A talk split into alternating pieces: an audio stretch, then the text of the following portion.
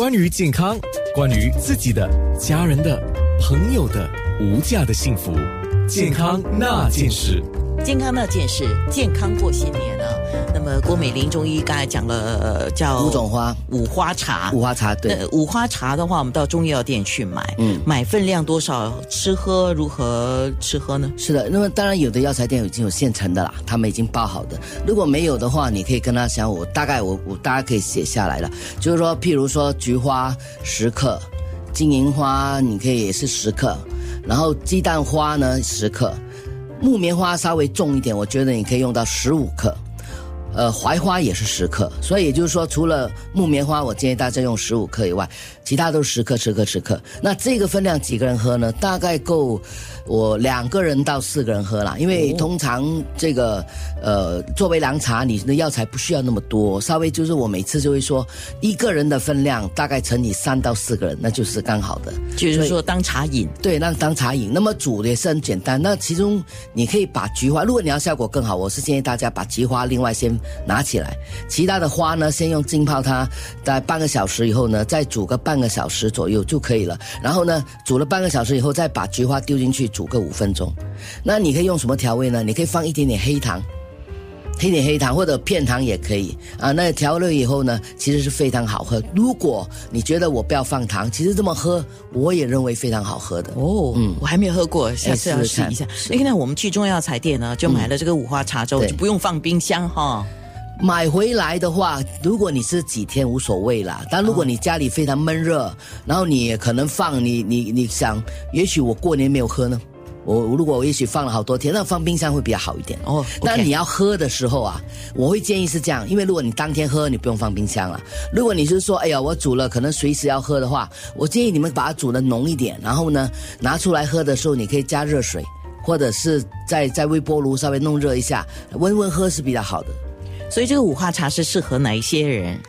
除了肠胃虚弱，就是除了那些容易拉肚子的人，就是动不动吃一点凉的就会腹泻的人以外，我觉得大部分体质人都还可以喝。那就是说，对那个消化不良者非常好喽。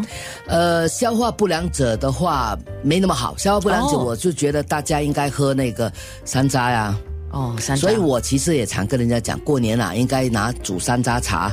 你你要再好好喝一点，加一点那个我们说的那个洛神花，山楂茶，山楂加洛神花，然后放一两片甘草，煮了以后呢，放一点点冰糖，你可以把它当饮料，也可以做成那个阿嘎嘎嘛，举弱啊什么这些。那这个是能够很好的帮助消化。哦，所以过新年的时候，如果万一那个消化不良的话，这个山楂茶还是有帮助的。对对，还有一种啊，还有一种萝卜汤。哦，哎，白萝卜吗？对，白萝卜。我们过年不是大家都吃鱼生吗？如果你吃鱼生，那刨了个丝以后还有剩下一块嘛，对不对？拿来煮萝卜汤吧。或者，我觉得教大家很简单的方法，你把萝卜加了一些一些水以后呢，用搅拌机把它打烂了，嗯，打烂后再把它煮个十分钟，就把它可以连渣带水的喝，其实帮助消化非常好。郭医生，我再问一个问题，你有有些人就说啊，白萝卜解药，因为有一些在吃药，他长期需要吃药，他解药。没有，其实白萝卜是解人参的。它并不是解所有的药，很多人都误会了。一般我们认为白萝卜是只是解人参，如果你不吃人参的话，无所谓啊。嗯，人参不是每个人啊，那每个人都能吃啊，对，也不是每个人体质可以吃。最主要是体质啊。啊，那过新年的时候，很多人可能会买了一些，比如说中药材放在家里，比如说要去煮汤啊什么的。那白萝卜可以买一点。